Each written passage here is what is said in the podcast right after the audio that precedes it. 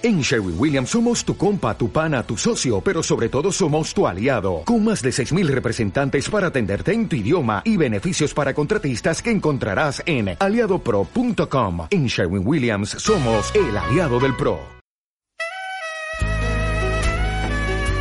Ladies and gentlemen, MM Adictos.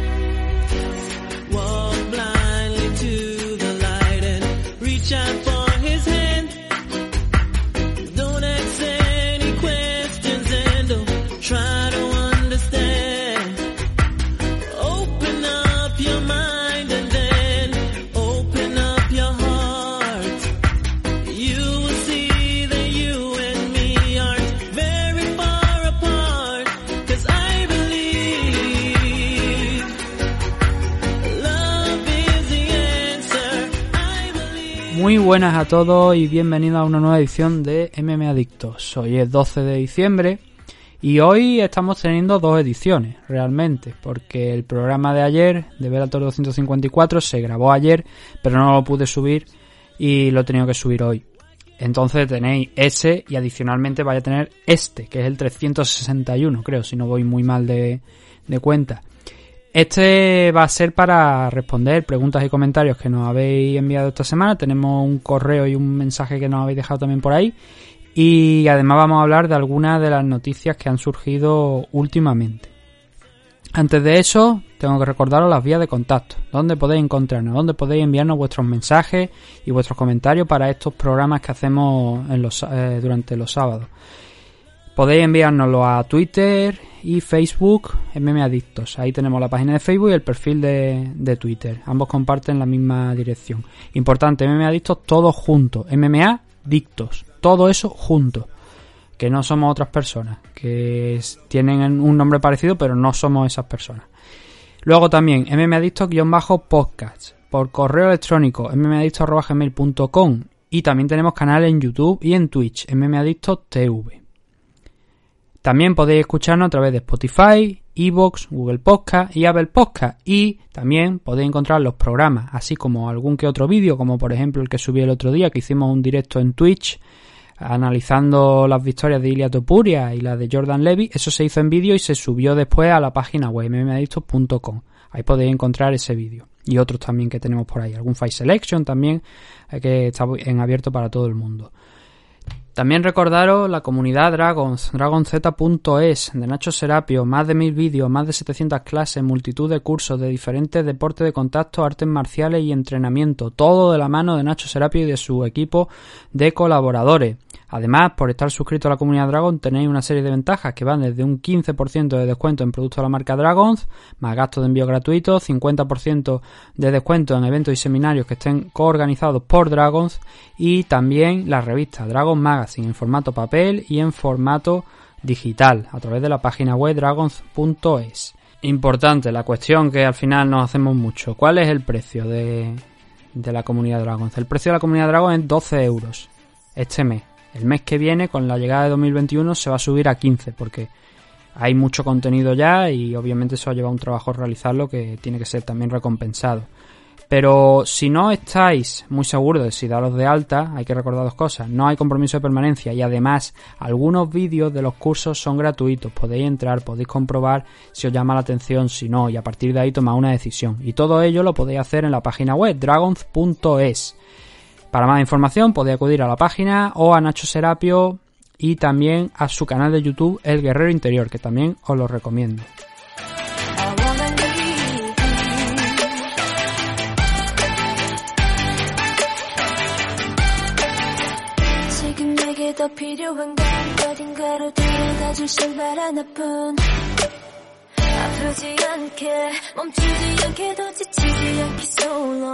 Hoy, como he dicho, vamos a hablar de alguna serie de noticias y también a responder las preguntas y los comentarios. Así que vamos a empezar con esas noticias. Es una ronda cortita, pero bueno, siempre viene bien saber. Lo primero es, eh, esta noche se celebra UFC 256 y en los pesajes no ha habido ninguna novedad, digamos. Todos han dado el peso todos están bien, así que se cumple todo. Incluso el propio Manel Keipe, que servía como luchador de recambio, ya lo explicamos en la previa, para el enfrentamiento entre Figueiredo y- Moreno, ha dado también las 125. En su caso ha dado 124,5. Ni el campeón ni el aspirante han dado las 125, han dado 124,5, al igual que Manel Keipe. No sé si que la báscula estaría mal o ha sido todo casualidad que los tres estén en 124,5. Pero el caso es que eso está ahí, sigue adelante, no hay problema ninguno, por si lo escucháis antes de, de que se celebre UFC 256 y el evento se mueve de manera normal. Ahora, las otras noticias que teníamos hoy, otra también cortita. Por ejemplo, Joel Romero, eh, a principios de semana se dijo que ni PFL ni Bellator tenían interés ninguno en firmar a Joel Romero, que como sabéis pues fue despedido recientemente de UFC. Se ha añadido también una lista de otros luchadores entre los que estaba entre las que estaba Rachel Ostovich, pero era más o menos previsible después de haber perdido también su último combate, Matt Wyman, Safarov, Antigulov, alguno más también por ahí, luchadores que todos venían en una racha de derrotas, con lo cual era previsible que al final los cortaran. Y tienen que venir muchos más, que lo iremos viendo. La semana que viene vamos a hablar de tema, un tema importante para UFC, que ya tratamos aquí hace cosa de un mes y medio, a lo mejor aproximadamente, que tiene que ver con esa demanda que le impusieron a, que le pusieron a, a UFC por tema de monopolio, una serie de luchadores que estaban implicados. Ha habido una actualización, es una actualización importante, pero como esta próxima semana todavía tiene que salir más aún al respecto, vamos a guardarlo y no vamos a tratarlo hoy. Pero esa demanda por monopolio que le pusieron a, a UFC sigue adelante. Y además ya ha dado un paso muy importante. Pero ya digo, eso lo comentaremos a lo largo de esta semana y además también vamos a hablar un poquito de un muy buen artículo que ha aparecido en, en creo que era Bloody Elbow de One Championship. Tiene unos datos que creo que son muy interesantes. Obviamente no se revelan las fuentes, pero eso lo vamos a dejar para esta próxima semana. Entonces, hoy lo de Joel Romero, lo que venía diciendo de Joel Romero. En ni PFL ni Bellator, según Helwani, estaban en un principio interesados. Y ahí salió el señor Feldman, propietario de Barrenacle, que, le, que estaba dispuesto a reunirse con Joel Romero. Por cierto, hay una foto de Joel Romero con Ilia Topuria. Tienen al mismo agente. Entonces, el, como dijo Yakawa, ellos están ya llamando a las puertas. Pero al parecer, eso fue a principio de semana. Lo último que se ha sabido es que incluso compañías que no estaban en un primer momento interesados en firmar a Joel Romero, parece que al final están dando un paso adelante y van a intentarlo o van a echar un vistazo a cuáles son las condiciones. Por ejemplo, el caso más notorio, que es de lo que vamos a hablar bastante este tiempo que estemos aquí hablando de noticias, es el de Bellator. Scott Coker dijo que, hombre, llegado el punto, a lo mejor se lo planteaban, pero que no era una cosa que estuviera en su idea, o sea, que se lo fijaran como un objetivo prioritario, sino que preferían esperar, ver cómo salían las cosas y luego ya decidirían. Que las puertas de, de Bellator no iban a estar cerradas para Joel Romero, pero que en este momento no les interesaba. Claro, eso ya eh, hizo que la gente se cuestionara, ¿no? A ver cómo es esto, Joel Romero, esto puede eh, ser una buena firma para Bellator. Y os voy a leer las palabras de, de Cocker, porque hay una, hay una frase que me interesa mucho y que creo que en ese punto estoy de acuerdo y creo que es una visión acertada de cómo es el, de cómo debe llevar ahora mismo Bellator las cosas.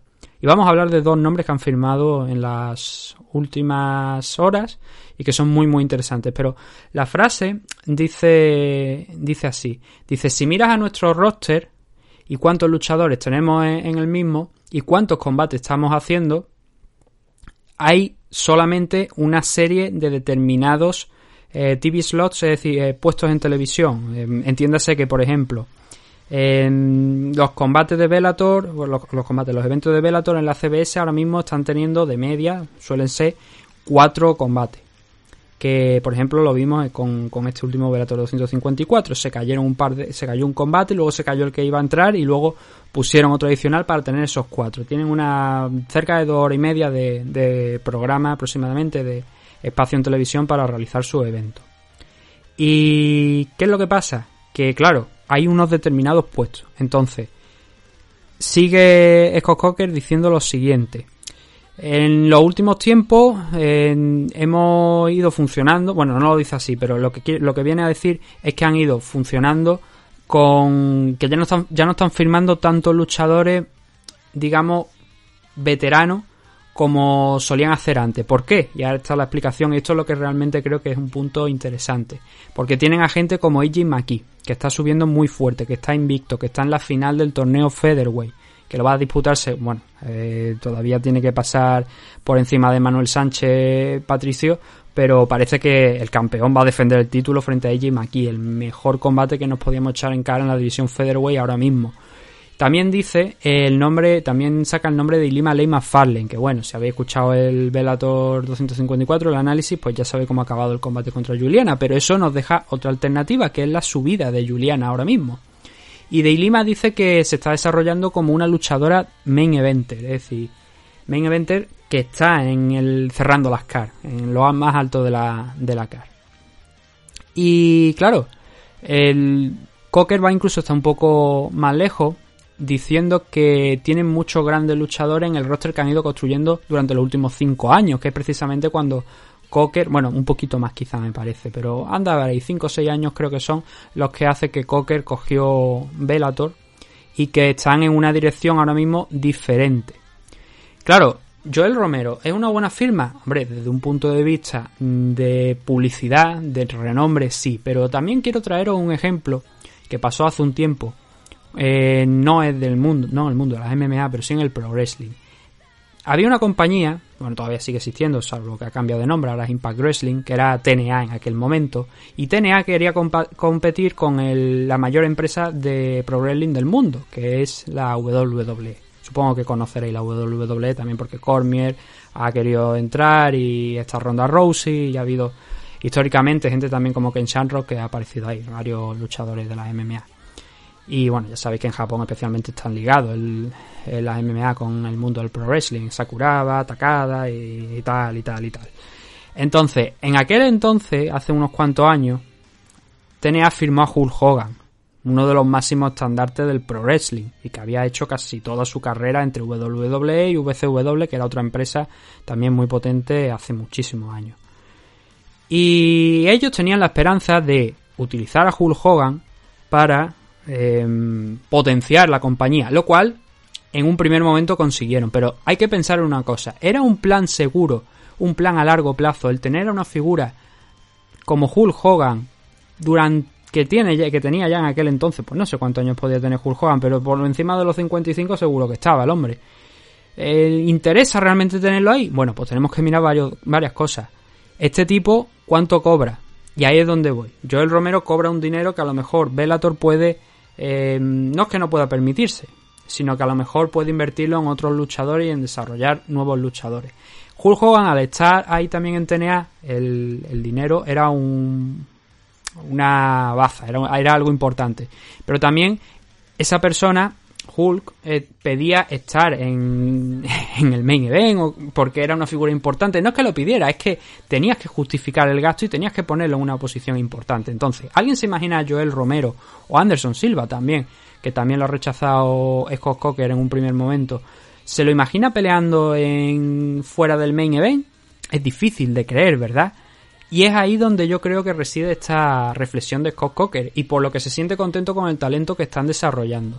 Es verdad que hace unos cuantos años, y Ley Fallen, ¿quién habría pensado que iba a estar eh, comandando un main event? Y no el primero, además, sino ya había tenido alguna oportunidad también anteriormente, pero que iba a estar peleando dos luchadoras invictas con un buen récord, ambas con, bueno, en el caso de Lima era un 11-0, en el caso de Juliana un 10-0. ¿Quién se iba a pensar que una chica que venía de Hawái, que apenas tenía experiencia, iba a estar campeona en Bellator y iba a estar en un main event? Pues claro, si hubiéramos cogido a Joel Romero o a cualquier otro luchador que hubiese salido de UFC y nos lo hubiéramos metido aquí, probablemente esa chica no habría llegado al main event o no habría tenido la oportunidad de ser main event. ¿Por qué? Porque hay unos espacios de televisión determinados. Y lo que intenta Cocker, creo yo, en mi opinión, no sé cómo lo veréis vosotros, es precisamente promover el talento que ellos ya tienen creado, porque Jim McKee es un chico Velator. Y Lima Lima Farlane, chica Velator también. Juliana Velázquez, bueno, ha hecho combate fuera también, pero eh, está creciendo en Velator. Oye, han cogido a Nenkov, a Vadim Nenkov, que peleaba en Rising, que estaba perdido de la mano de Dios, que se lo han robado a UFC y lo han convertido en una estrella. Bueno, en una estrella. Ha sido campeón, es campeón ahora mismo de la división Light Heavyweight, habiendo derrotado a Ryan Bader, habiéndole pegado un baño precisamente a un veterano de UFC. Venimos de Bellator 254, donde han cogido a Magomed Magomedo, que es el único hombre que han derrotado a que ha derrotado a Peter Young, y ese tipo probablemente en el 2021 esté peleando por el título de la división Bantamweight. Eso es, eso es lo que creo que tiene que hacer Bellator. Y eso me parece que es la dirección, según los mensajes que ha ido mandando Cocker, en la que se está moviendo Bellator. En coger a luchadores que en un principio no son de renombre, construirlos, hacerlos estrellas y que sean la cara de la empresa, como fue durante muchos años gente pues como Michael Chandler, como Mola Wall, como todavía lo siguen siendo los hermanos Freire. Eso es lo que intenta Bellator y eso creo que es un, una manera de mantener también una estabilidad en la empresa, una seguridad económica también, no volverse loco, no firmar contratos muy grandes, porque al final, cuando firmas contratos muy grandes, ¿qué es lo que pasa? Pues que te puedes ver en una situación en la que se vio Affliction, por ejemplo, la empresa de, la de las camisetas, la promoción de la, la promotora de las camisetas, como decía Dana White hace mucho tiempo. Realizó un par de eventos, hubo problemas económicos y todo se cayó. Eso sí, nos dejó una grandísima imagen cuando Fedor Emelianenko asesinó en directo a- al señor Arlovsky que se vino arriba y digo, yo puedo, yo puedo, pum, pues de boca, al suelo. Que incluso hubo memes con la tira de la policía puesta encima de, de la foto de, de Arlovsky cao. Es lo que está, ese es el plan a largo plazo de, de Bellator. Pero claro, con estas noticias que dieron hace un par de días, que algunas de las compañías que en un principio lo habían rechazado estaban intentando negociar, puede que Bellator sea alguna de esas empresas. ¿Qué más tenemos? Pues entre los nombres que está firmando Bellator y que chocaría un poco también con el plan que os acabo de decir, está el de Anthony Johnson. Anthony Rumble Johnson. Se había estado comentando mucho si iba a volver a pelear. Y es verdad que ya hubo algunos intentos a lo largo de este 2020 de entrar. Y de hecho él se ha mantenido activo, pero se ha mantenido activo en el mundo de- del grappling, no en, en MMA. Pero él todavía parece que tenía un contrato con UFC. Y que mm, parece que lo ha roto y que va a ir rumbo a, a Bellator. Para 2000 a partir de 2021. Y va a una división bastante interesante. Empezando porque eh, tiene a Vadim Nenkov, como digo, que ha venido de. que viene de derrotar y proclamarse campeón a Ryan Bader. Pero además tiene nombre como Llegar Musashi, como Lyoto Machida, especialmente Musashi, que ha dicho que el plan inmediato es subir a la división Light Heavyweight, no defender el título de la Middleweight, sino subir a la Light Heavyweight. Con lo cual, es verdad que ahí hay muchos nombres de, UFC. Pero bueno, en- ayudan también a sostener un poco la, compañía. Y además, hay que recordar una cosa en el caso de Anthony Johnson, y es que eh, él se retiró del mundo de las MMA por el momento, ahora ya sabemos que vuelve, tras enfrentarse a Daniel Cormier. De no haber sido, de no haber estado Daniel Cormier en esa división light heavyweight, Anthony Johnson habría sido campeón. Y creo que esto es una realidad, porque todos sabéis la historia, creo, de, Anthony Johnson. Todos sabéis que Anthony empezó peleando en la división, em, lo diré, en la welter, cortaba una auténtica barbaridad de peso, tuvo muchísimos problemas y en su primera etapa en UFC peleó en la división welter, luego ya subió a la middleweight, pero en la middleweight incluso le costaba, tuvo que subir a la división light heavyweight, que es donde le hemos visto conseguir sus mayores éxitos. ¿Por qué? Porque llegó a tener dos oportunidades por el título. Fue el luchador que inmediatamente después de mm, el señor eh, John Jones dar problemas por primera vez, el cinturón se puso vacante. ¿Y quién lo disputó? Daniel Cormier contra Anthony Johnson. No lo consiguió en ese momento, tampoco lo consiguió en la segunda oportunidad, pero fuera de eso consiguió ganar a todos los luchadores que le echaron por delante en la división Light Heavyweight. Ahora vuelve con 36 años, todavía le quedan un par de añitos, cuatro añitos buenos creo, y va a representar una amenaza para buena parte de la división de Bellator. Porque tenemos que ver cómo funciona, sobre todo con, obviamente con el campeón, con Vadim Nenkov, que creo que es el gran combate, a lo mejor es la idea principal que puede que tenga Bellator de cara al debut de, Anthony Johnson. Lo hemos visto en otras ocasiones, cuando firmaron a Benson Henderson. Mira, precisamente Benson Henderson no se puede considerar que haya sido una gran inversión para, para Bellator. Muy pobre la actuación de Benson en, en Bellator.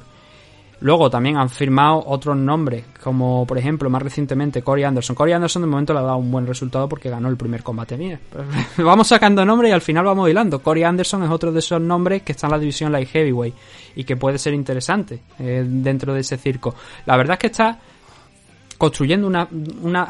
A ver, van poco a poco, obviamente. Pero se está construyendo en base a los descartes de UFC una buena divis unas buenas divisiones. La Bantamweight, la Featherweight y la Lightweight se han construido, la verdad, sin nadie de UFC. Decidme ahora mismo quién ha ganado de alguien de los que hayan salido de UFC algún cinturón en Bellator de la división Bantamweight, Featherweight o Lightweight. Ninguno, ¿verdad? Por lo menos en los últimos tiempos. Ninguno. Y digo que hayan ido de UFC a, a Bellator. Obviamente no de Bellator a UFC, entonces ya tendríamos ahí algunos cuantos. Pero digo de que hayan venido de UFC a Bellator. Ahora mismo los campeones Juan Archuleta eh, y Patricio, tanto en la Featherweight como en la, en la Lightweight. En la Welter tenemos a Douglas Lima. Es verdad que en algún momento tuvimos a Rory McDonald, pero ahora tenemos a Douglas. Rory, después de perder el torneo, rumbo a PFL. En la división Middleweight, Musashi recuperó el título porque lo perdió contra, contra Lobato Jr. Fue, me parece, ¿no? Me estoy. Sí, contra Lobato, contra Lobato Jr., que se tuvo que retirar el, el pobre. Y, ganó ese título. Vader lo ganó. ganó bueno, tiene de hecho Vader todavía el Heavyweight, ganó el de la división Light Heavyweight, ha perdido el de la Light Heavyweight y muy probablemente pierda el de la división Heavyweight, porque hay auténticos cocos ahí. Firmar nombres que vengan de UFC, como digo, está muy bien pero si puedes crear tu propia estrella, mucho mejor. Entonces, vamos a ver hacia dónde va esa dirección ahora mismo de la división Light Heavyweight con estos nombres y qué nos dan en 2021. Pero obviamente hay un gran interés por ver a Anthony Johnson por lo que estoy mencionando. Este tipo es un animal, podría estar peleando incluso la división Heavyweight. Y muchos de nosotros creo que pensamos eso, que de no haber estado Daniel Cormier ahí, probablemente habría sido campeón. Porque ganó a todo lo que le echaron por delante, derrotó a todos los contenders, incluso el propio Alexander Gustafsson noqueándolo. Entonces veremos, veremos cómo será 2021. Otro nombre que ha firmado Velator, y con esto vamos a acabar esta parte, es el de Kana Watanabe. La han firmado por un contrato de varias peleas.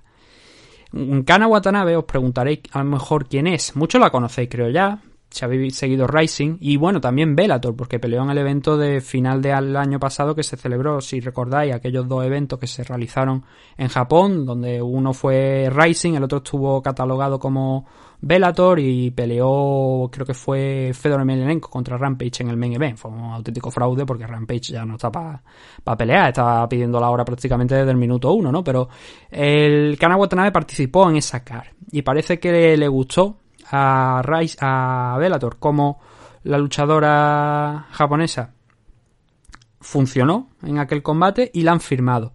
Ahora mismo Kana Watanabe está 9-0-1 de récord. Tiene un empate, que el empate fue en su tercer combate profesional contra Yukari Nabe en G-Wells. Recuerdo aquel combate porque además que lo vi en directo, que no fue bueno, no fue nada bueno y también es verdad que eran sus primeros enfrentamientos.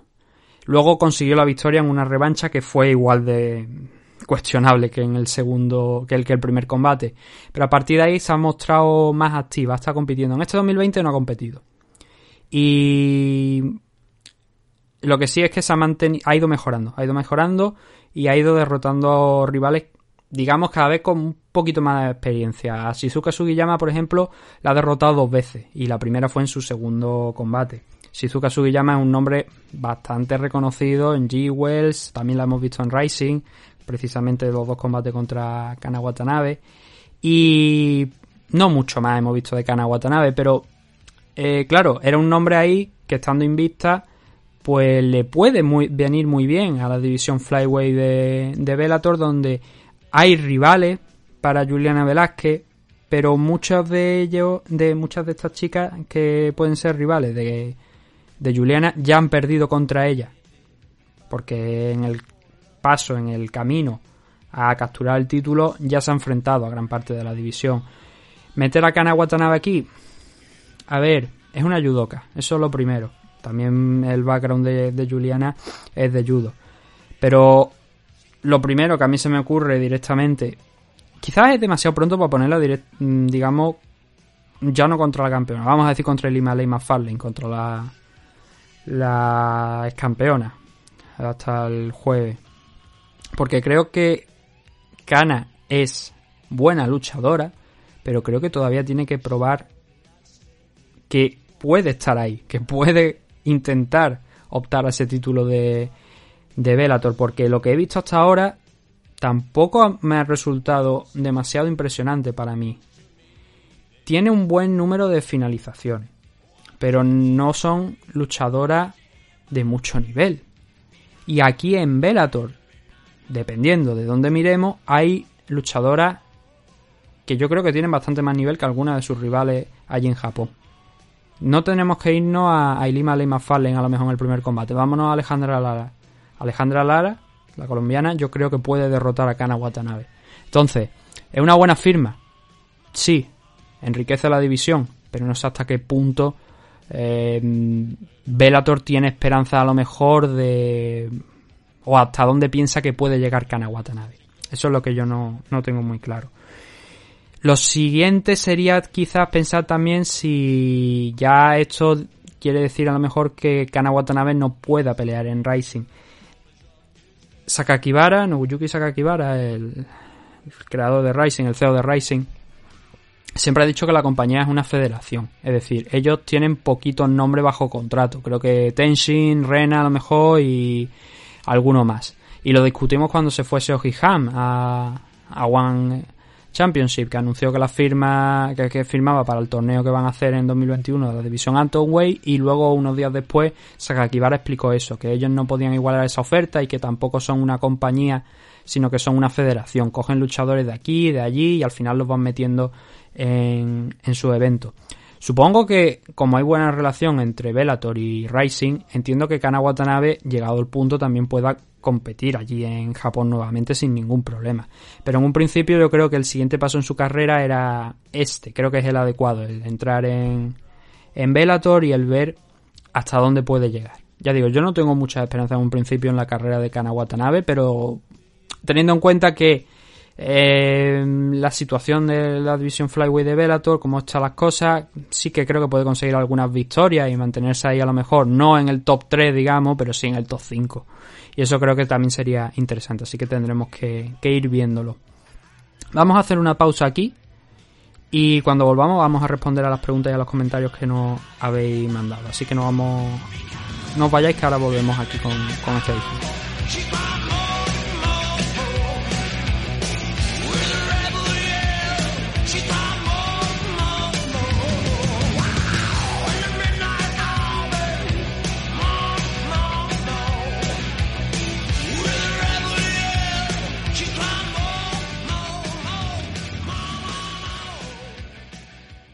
Los Caballeros de Oak es un equipo deportivo especializado en la práctica de las artes marciales mixtas, el jiu-jitsu brasileño y la modalidad de grappling.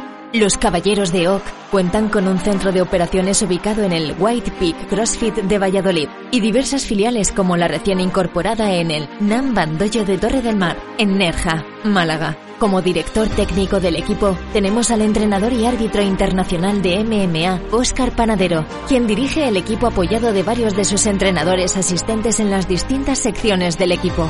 Todos nuestros entrenadores y ayudantes están debidamente titulados y acreditados en la modalidad en la que imparten sus respectivas disciplinas. A su vez, Óscar Panadero imparte clases en el Campeón Club Experience de Sabadell, Barcelona, y cuyos competidores se integran al grueso del equipo. Podéis encontrar información sobre los Caballeros de Oak en sus redes sociales oficiales de Instagram y Facebook, visitando su canal de YouTube, Los Caballeros de Oak, o solicitar información mediante correo electrónico a loscaballerosdeoc.gmail.com. Nuestras diversas academias y escuelas de MMA atienden las necesidades de todo tipo de practicantes, desde principiantes a competidores profesionales internacionales. Estamos especializados en crear luchadores desde cero mediante nuestra escuela. No lo dudes y acércate a conocernos. Únete a los Caballeros de Oak.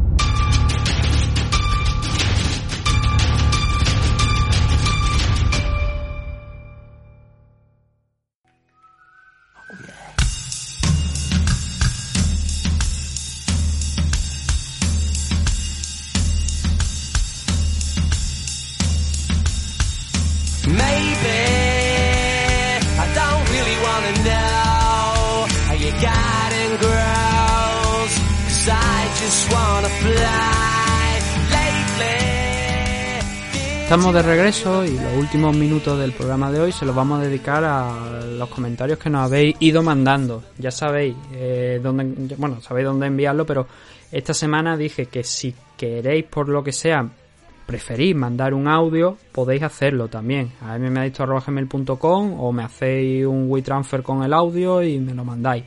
Eso sí, no más por favor de 2 o 3 minutos y si puede ser que no suene como si hubieseis abierto el, el cajón de los cubiertos de la cocina y se hubieran caído todos al suelo, por favor, porque es que entonces no, no hacemos nada. Pero que tenéis esa posibilidad también de, mandar, de mandarme audio y, y lo escuchamos aquí en, en el programa. La primera de las cuestiones, el primero de los comentarios que tenemos es de Jorge Jano. Nos lo deja aquí en iVoox y dice: Es una pena que no haya mala sangre entre ellos. Con... Bueno, para daros algo de contexto. Este mensaje nos lo dejó en el programa que hicimos el lunes, en el que hablamos de ese futuro enfrentamiento entre Floyd Mayweather y Logan Paul en una exhibición de boxeo. Tenéis ahí el programa para escuchar todos los detalles. De momento tengo que añadir que parece que no se han vendido el millón de pay-per-view eh, todavía. Vamos a ver si, si llegan y cumplen porque estaba a 25 dólares y a mí me sorprende ya... Hombre, llevamos solamente una semana, no llega ni a la semana, pero me sorprende que no se haya llegado ya al millón de, de ventas de pay-per-view porque tienen sus seguidores. Y estando a 25 dólares y sabiendo que conforme vaya pasando el tiempo te van a incrementar el precio, pues igual convenía conviene, mejor dicho, comprarlo ahora y no comprarlo después cuando te cueste 70 o 40 dólares. Pero bueno, el caso, nos dice Jorge Jano en referencia a esto, es una pena que no haya mala sangre entre ellos como con Connor, porque Shannon Briggs creo que es el manager del youtuber y molaría verle ahí en la promo todo enfarlopado contra Mayweather y su entorno. Imagino que Logan Paul terminará apareciendo en WWE, porque en UFC está claro que es imposible. Em, Shannon Briggs, para el que no lo conozca la gente, es un campeón del mundo de boxeo, pero es un troll. O sea, yo recuerdo a este hombre durante un buen tiempo estar troleando a, Vladimir Klitschko, ir persiguiéndolo en los pesajes, y bueno, ya Klitschko se lo tomaba cachondeo, ya porque ya sabía que le estaba, que, le estaba troleando. Iba a eventos donde estuviera él y aparecía por allí. Eh, ya Klitschko ya no podía más con él, pero estaba de cachondeo. Incluso recuerdo que una vez que estaba, que esta es la, anécdota yo creo más cafre de, de todas. Bueno, no recuerdo si fue también con Klitschko, con, con el que tuvo un incidente en un bar o en un restaurante, que estaba el hombre allí comiendo, pero es que no recuerdo si fue con Klitschko y se plantó Shannon Briggs allí con una cámara, pues el tipo siempre iba con cámara para, para registrar su, su andanza, ¿no? Un poco como cuando Vanderlei Silva se fue a por, a por Charles Sonnen a buscarlo en una expo.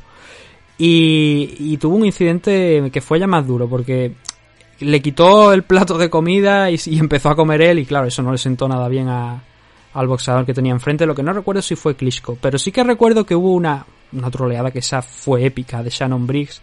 Cuando estaba se enteró que que Vladimir Klitschko estaba de vacaciones en un sitio y que estaba haciendo no sé cómo se llama el deporte este donde te atan a una lancha motora y tú vas con como con un esquí esquí acuático me parece que lo llaman. Y el hijo puta de Shannon Briggs porque no tiene otro nombre cogió y se subió a una lancha y fue troleándole pero al final con las olas hizo que se cayera del de la de los esquís el cabrón.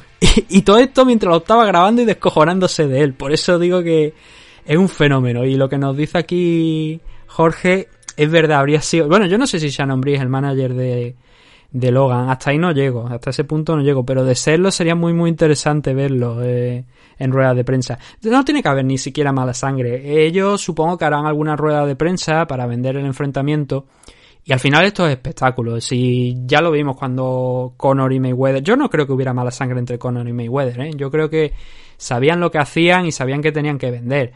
Hombre, el comentario aquel, que fue un comentario de Conor que me encantó cuando le pasó la, la mochila que llevaba en una, en una de las conferencias que fueron haciendo alrededor de Estados Unidos, le pasó la mochila a Mayweather con el dinero que tenía, o la cogió Conor, vio lo que, abrió, vio lo que tenía y dice, ¿esto es todo lo que tiene?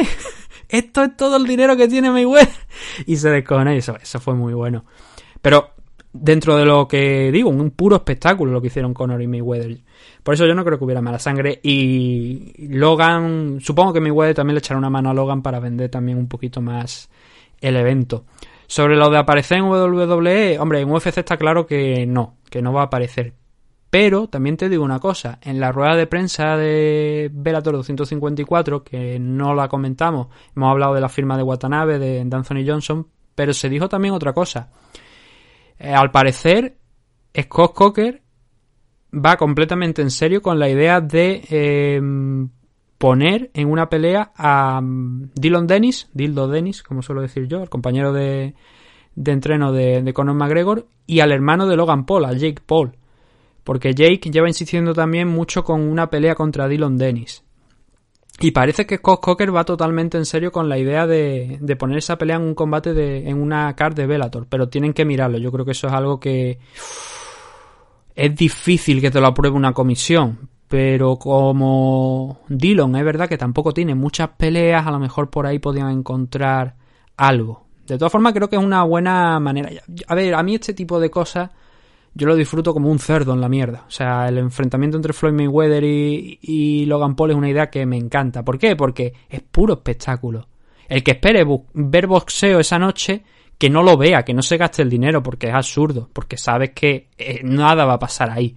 Pero tiene su eh, toque de interés. ¿Por qué? Porque eh, estamos hablando de un tío de 200 libras que le saca a lo mejor 15-20 centímetros a, a Floyd Mayweather. Y, hombre, sería hasta cómico, ¿no? A lo mejor que, que Logan Paul alcanzara a Floyd, pero tiene ese punto de interés, por ejemplo, pero al final es una exhibición. Todo, no creo que vayan a pelear muy en serio, sino simplemente a hacer algo de sparring, a moverse, a golpear y a cobrar. Y ya está, y eso creo que es lo que hay que entenderlo. Hay mucha gente que esto lo criticará, que se llevará las manos a la cabeza.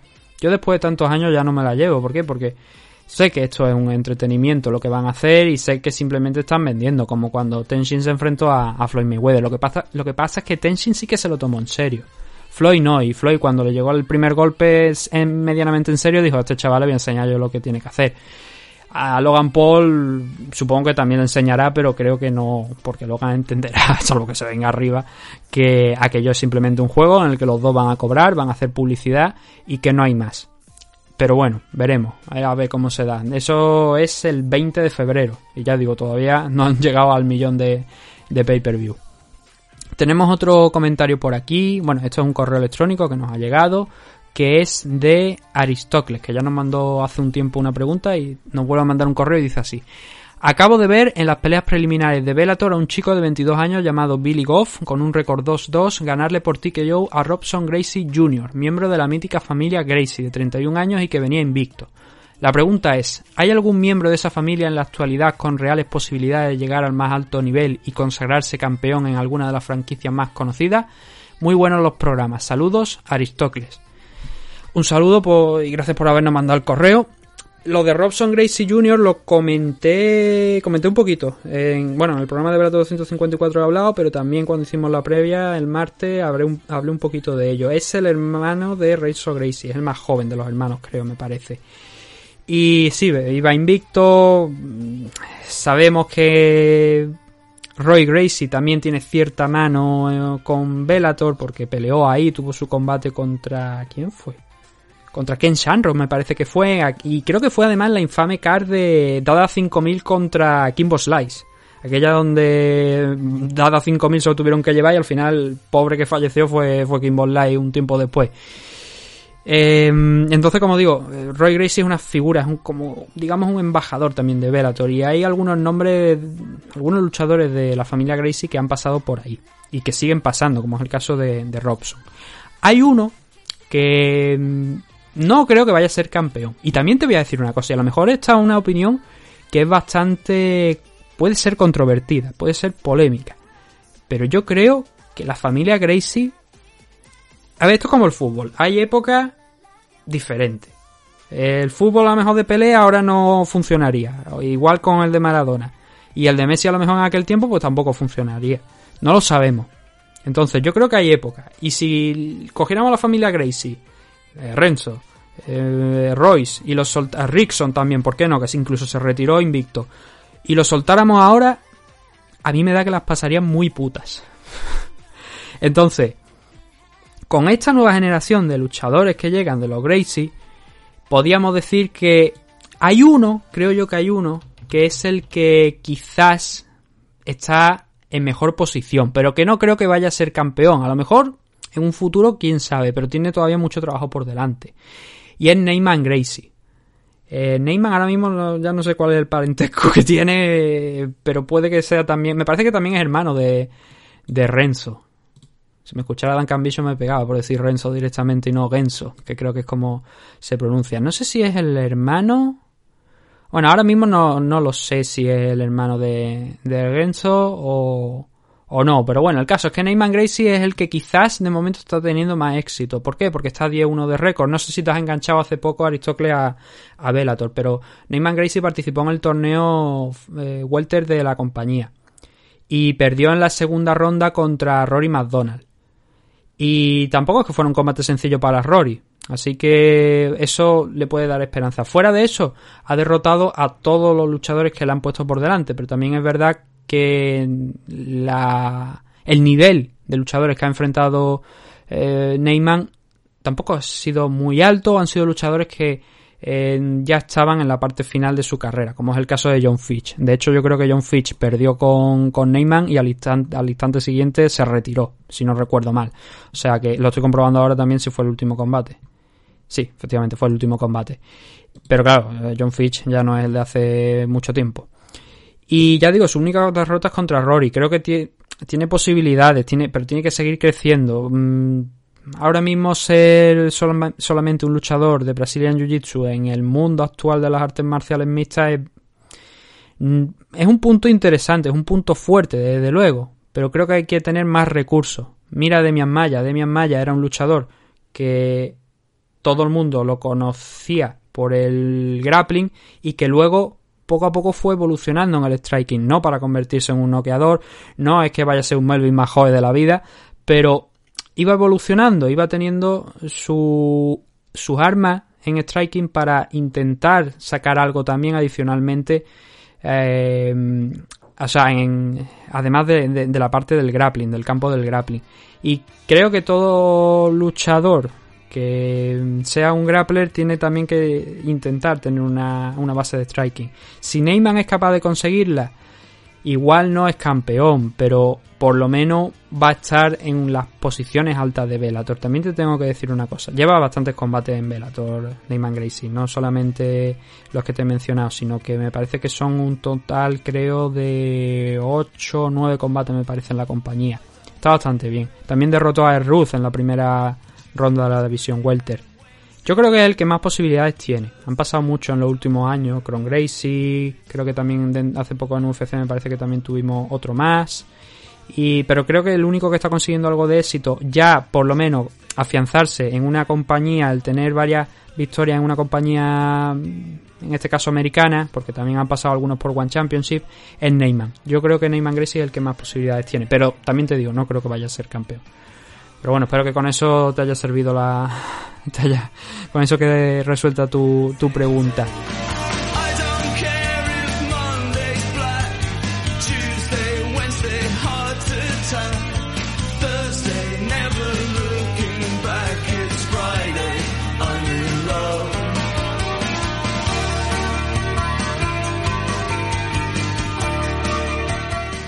Y con eso ya hemos respondido a todas las preguntas que nos habéis enviado y todos los comentarios que nos habéis dejado esta semana.